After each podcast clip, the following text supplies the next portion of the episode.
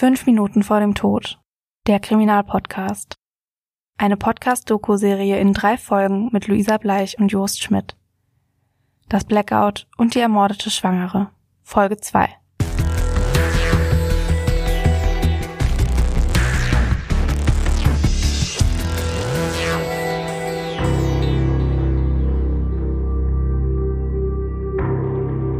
Dreizehnter Mai 2015.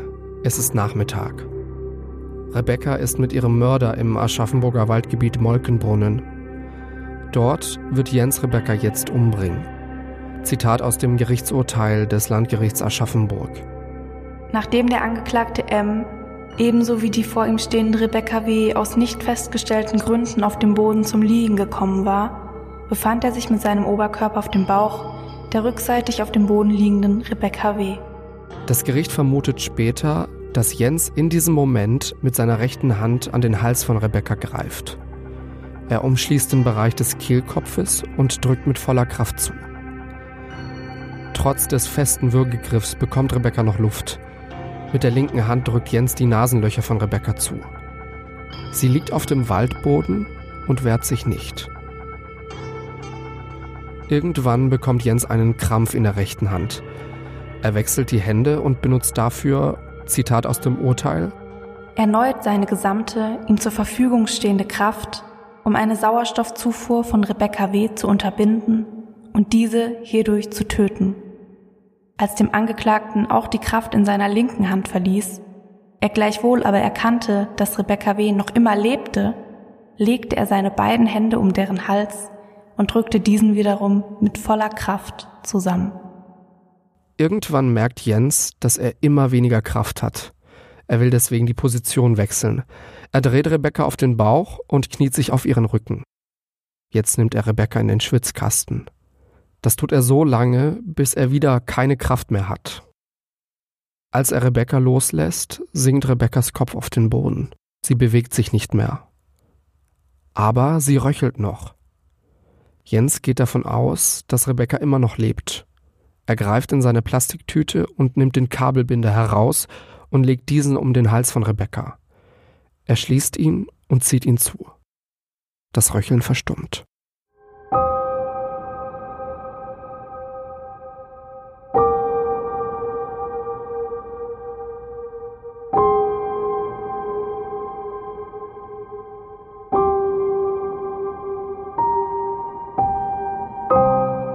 Wie ist das für den Freund, die Freundin, für die Familie, wenn ein Mensch stirbt, sogar ermordet wird? Für solche Fälle gibt es in Deutschland Kriseninterventionsteams. Diese Teams betreuen Menschen nach seelisch stark belastenden Erlebnissen, zum Beispiel nach einem plötzlichen Todesfall, wenn man Opfer einer Gewalttat geworden ist oder als Augenzeuge eines schockierenden Ereignisses.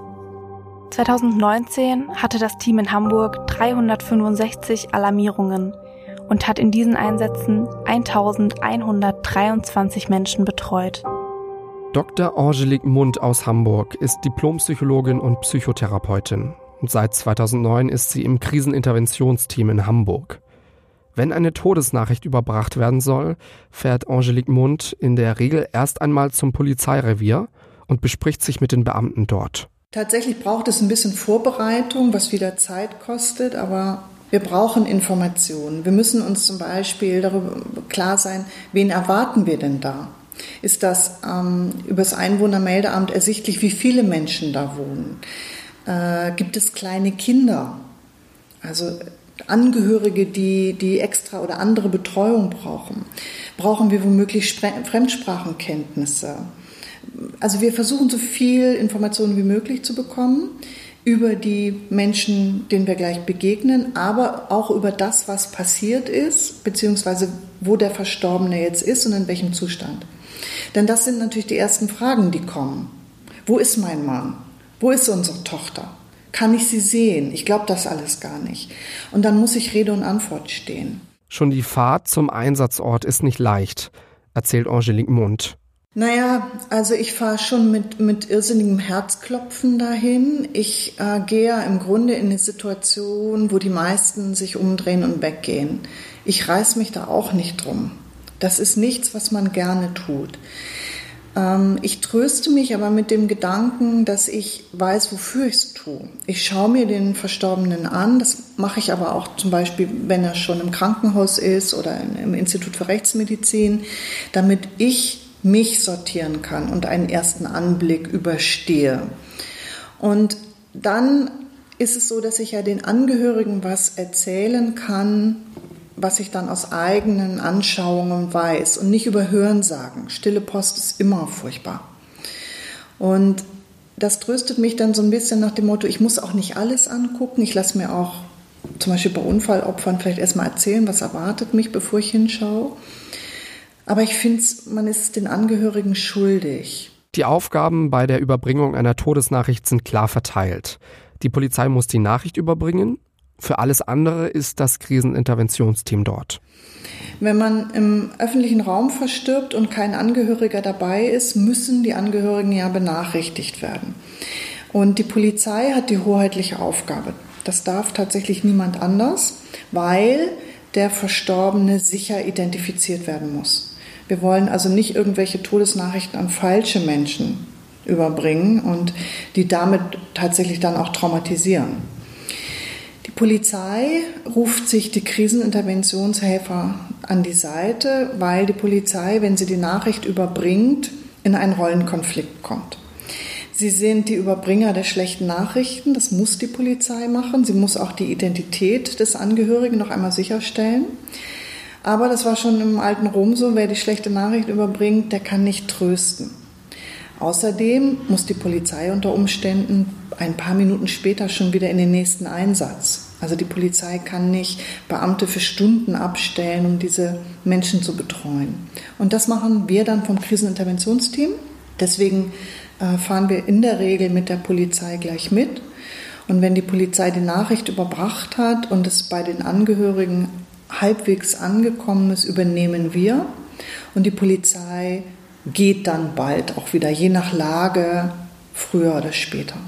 Das Wichtigste, wenn, wenn wir zum Beispiel äh, an der Tür klingeln bei Betroffenen, meistens ist es ja so, dass man ermittelt, wo wohnen die Angehörigen, klingelt an der Tür, die Tür geht auf dann sind wir ja schon eine Nachricht in sich. Also die Polizei steht in voller Montur da. Es sind mindestens zwei Beamte plus mindestens ein Kriseninterventionsmitarbeiter. Ähm, und die Leute sind erstmal so, was ist jetzt los? Und sie wissen aber in der Regel sofort, es ist was passiert. Weil die Polizei kommt ja nicht, um zu sagen, hey, sie stehen im Halteverbot. Dann ist es wichtig, dass wir zügig reinkommen in die Wohnung oder in das Haus damit uns der Betroffene nicht die Tür vor der Nase zuknallt, denn dann wissen wir nicht, was passiert hinter der Tür. Ähm, mir ist es Gott sei Dank äh, nur einmal mit einem Kind passiert. Also das öffnete die Tür, wir wollten eigentlich die Mutter sprechen und öffnete die Tür, sah die Polizei und es war eine Bewegung, die Tür wieder zuzuknallen. Wir hatten kein einziges Wort gesprochen. Und der Kollege war erstmal natürlich so, um Gottes Willen, was machen wir denn jetzt? Dann haben wir wieder geklingelt und dann hat ein älterer, ein älteres Geschwister geöffnet und wir konnten nach der Mutter fragen. Aber ich war schon in Einsätzen, wo die Todesnachricht auf eine andere Art und Weise überbracht wurde, zum Beispiel von einem Arzt am Telefon. Und ja, der hörte dann am Telefon Schreie, Geschepper und dann war die Leitung tot.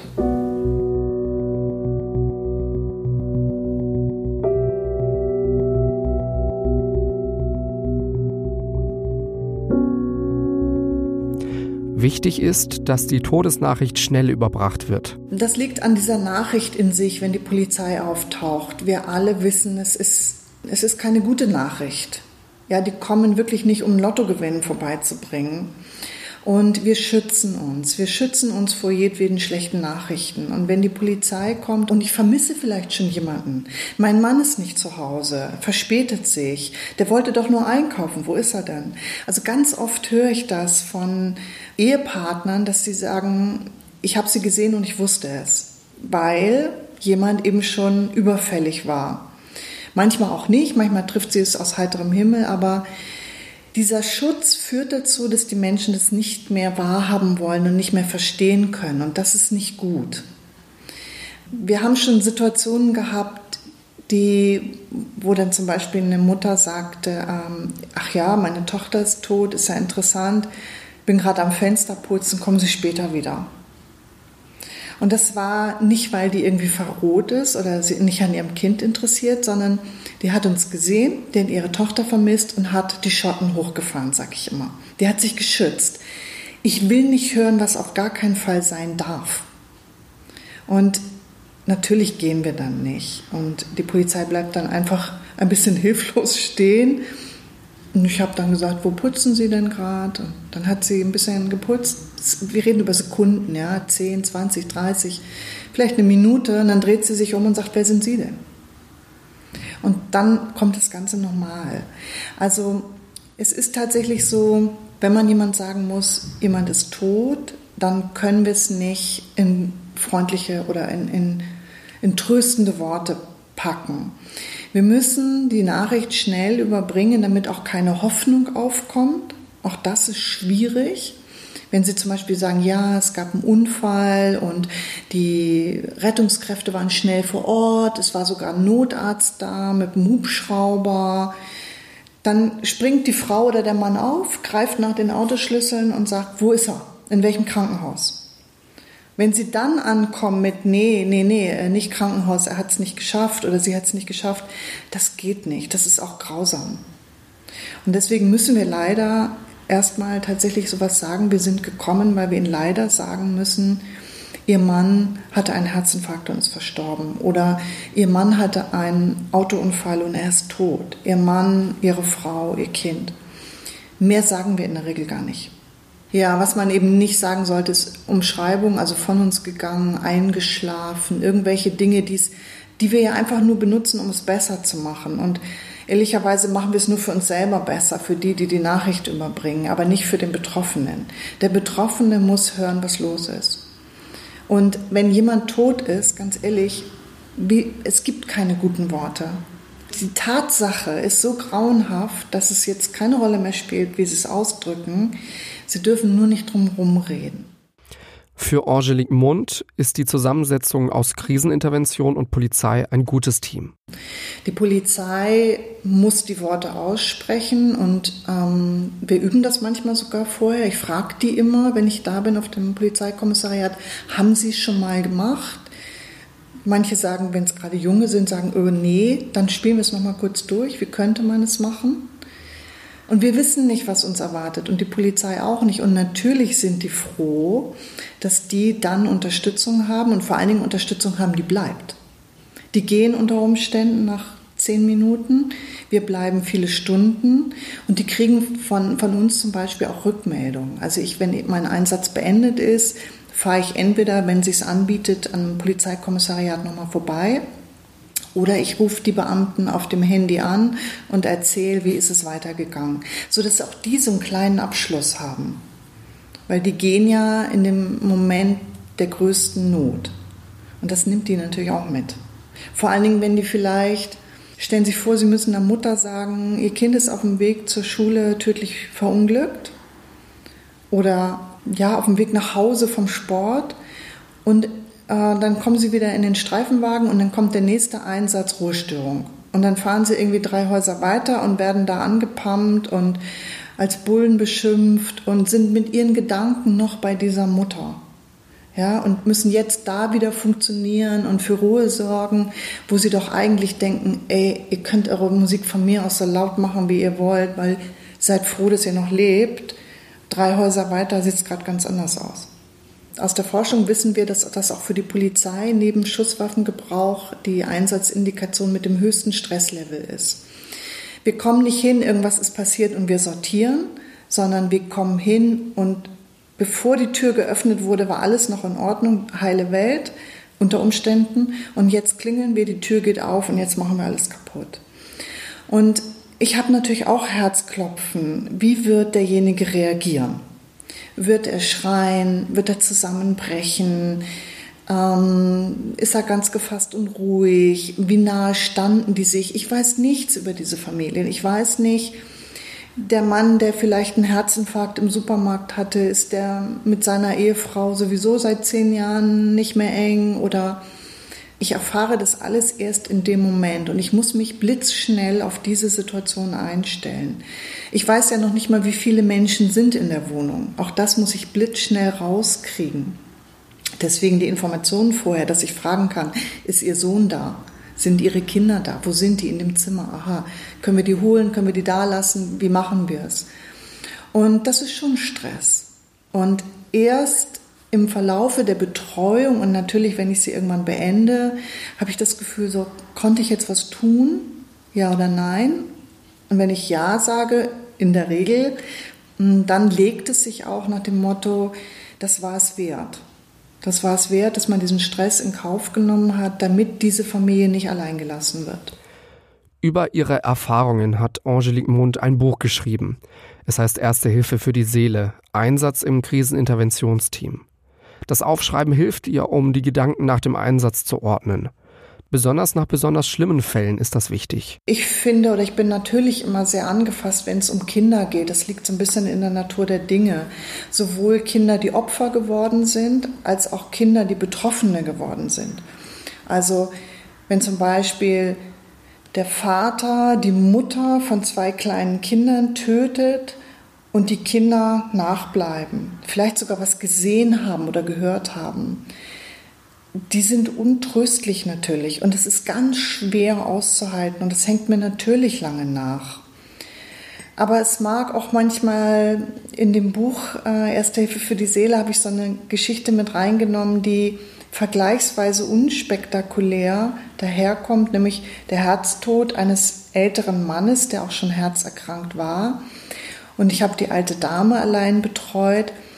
Und die hat so schön über ihren Mann gesprochen, auf eine so liebevolle Art und Weise, ganz zurückgenommen, ganz ruhig. Und sie hat mir Fotos gezeigt, sie hat mir ihre Lebensgeschichte erzählt. Und ich fand es so beeindruckend und so berührend. Ich bin da raus und habe gedacht, oh, hoffentlich spreche ich auch nach so vielen Jahren Ehe so über meinen Mann. Das war das, eines der schönsten Dinge, die ich seit langem gehört habe das berührt mich dann schon auch sehr lange. Also ich finde immer, intensive Emotionen können auf verschiedene Arten und Weisen einen sehr berühren.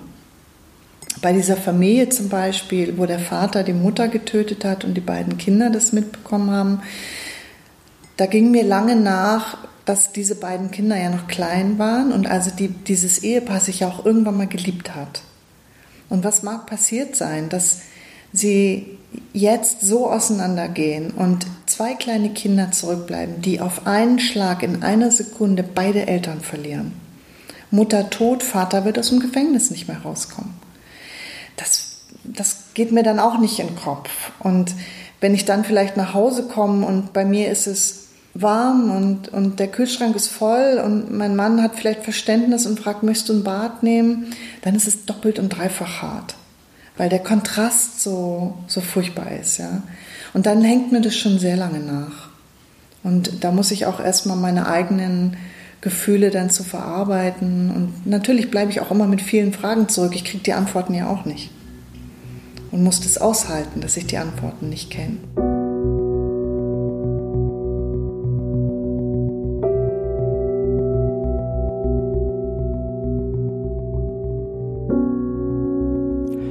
Hamburg sind jeweils zwei KIT-Mitarbeiter 24 Stunden, 365 Tage im Jahr im Dienst. Sollte das nicht reichen, werden weitere Mitarbeiter nachalarmiert. Oft muss Angelique Mund aber auch für Polizisten da sein. Ja, weil man auch im Grunde natürlich ein bisschen Ähnliches teilt. Ich merke das ja dann unter Umständen auch, dass da jetzt jemand sehr angefasst ist. Ich spreche die dann an nach dem Motto, wie lange seid ihr noch im Dienst? Ähm, bleibt bitte da, ich komme noch mal vorbei oder die sprechen mich an. Ich gebe mal ein Beispiel. Ähm, es gab einen Einsatz eines plötzlichen Kindstods, also ohne Gewalt, ein natürlicher Tod, aber eben leider zu Unzeit. Und ähm, der erste Streifenwagen vor, vor Ort war eine junge Mutter und ihr Kollege war werdender Vater. So. Und die Mutter hatte also ihren toten Säugling im Arm und schrie und schrie und schrie Und die Frau hat es nicht ausgehalten und hat der Mutter das Kind weggenommen, um es in den Krankenwagen zu bringen, nach dem Motto, probiert bitte noch irgendwas. Und die haben sich furchtbare Vorwürfe gemacht. Ja, wir haben, wir haben der Mutter das Kind weggenommen. Das hat die so mitgenommen. Und ich habe gesagt, bleib bitte da, ich komme nochmal wir sprechen nochmal in Ruhe und das haben wir auch gemacht. Und für die war es zum Beispiel wahnsinnig wichtig zu hören, dass wir der Mutter das Kind später im Abschiedsraum wiedergegeben haben und sie ausführlich hat Abschied nehmen können über einen langen Zeitraum. Dass also diese erste intuitive, wir halten es nicht aus Situation jetzt keinen Schaden angerichtet hat. Aber die waren beide völlig fertig. Also die eine war betroffen und der andere werdender Vater und sagt, oh Gott, das könnte ja theoretisch auch mir passieren. Wie kann ich mit Kollegen, mit Freunden umgehen, die einen Verlust verarbeiten müssen? Mehr dazu gibt's auch auf Instagram unter @kriminalpodcast. Eine große Sache ist an der Arbeit im Kriseninterventionsteam aber positiv. Laut Angelique Mund sind negative Dinge unter gewissen Blickpunkten wichtig für das Leben. Wenn etwas komplett gleichförmig verläuft, spüren wir es nicht mehr. Wenn Sie zum Beispiel Ihre Hand in Wasser halten, was genau Ihre Körpertemperatur hat, spüren Sie es nicht. Sie spüren nur etwas kälter oder etwas wärmer. Aber nicht, wenn es identisch Ihre Temperatur hat. Dann spüren Sie das Wasser nicht. Und ich finde, und das ist natürlich auch Psychotherapie, wir müssen lernen, dass Gefühle, auch schlechte Gefühle, nicht was Negatives für unser Leben sind.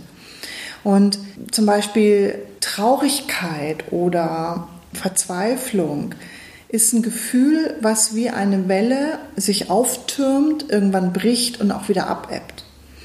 Und wenn ich traurig bin oder mh, mm, etwas vermisse oder mich nach etwas sehne, dann kann ich auch wieder spüren, wenn ich es zum Beispiel bekomme, wie sehr ich mich darüber freue oder äh, wie toll es war, dass, dass es dann stattgefunden hat. Wenn es immer alles gleichförmig ist, dann spüren wir es nicht mehr. Und ich finde, wir können wirklich lernen, auch zu sagen, ich muss nicht immer nur glücklich sein, weil dann muss ich immer noch mehr machen, damit ich das Glück spüren kann. Das ist ja der Grund, warum so viele so irrsinnige Sachen machen. Ich, dieses Sensation Seeking, ja, weil das Leben läuft gut, ist alles sonnig. Ja, was mache ich jetzt noch? Jetzt mache ich Bungee Jumping oder jetzt, ah, jetzt ja irgendwie einen gefährlichen Sport. Also wir müssen, um uns zu spüren, immer noch was drauflegen. Wenn wir aber zulassen würden, dass auch zum Beispiel Traurigkeit, vielleicht auch mal Einsamkeit, Neid, Missgunst, dass das alles dazugehört und auch wieder abebbt und nicht per se was Schlechtes ist, dann spüre ich natürlich auch die guten äh, Momente viel intensiver. Und das finde ich eigentlich ganz schön.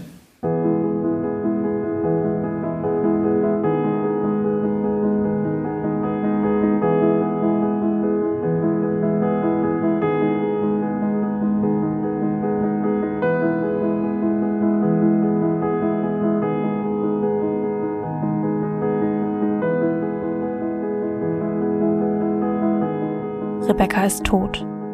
Später wird Jens vor Gericht eine andere Version der Dinge erzählen. Jetzt muss er aber erstmal die Spuren beseitigen.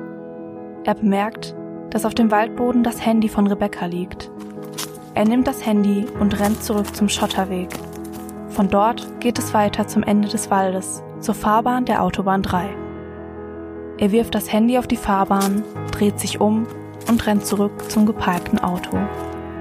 Mit dem Auto fährt Jens über den Schotterweg bis zur Abzweigung auf den Waldweg. Mit einem Spannbetuch läuft er zurück zum Tatort. Dort liegt Rebekkas Leiche. Er zieht sie mit Hilfe des Tuches zurück zum Auto, verlädt die Leiche auf den Rücksitz und fährt los.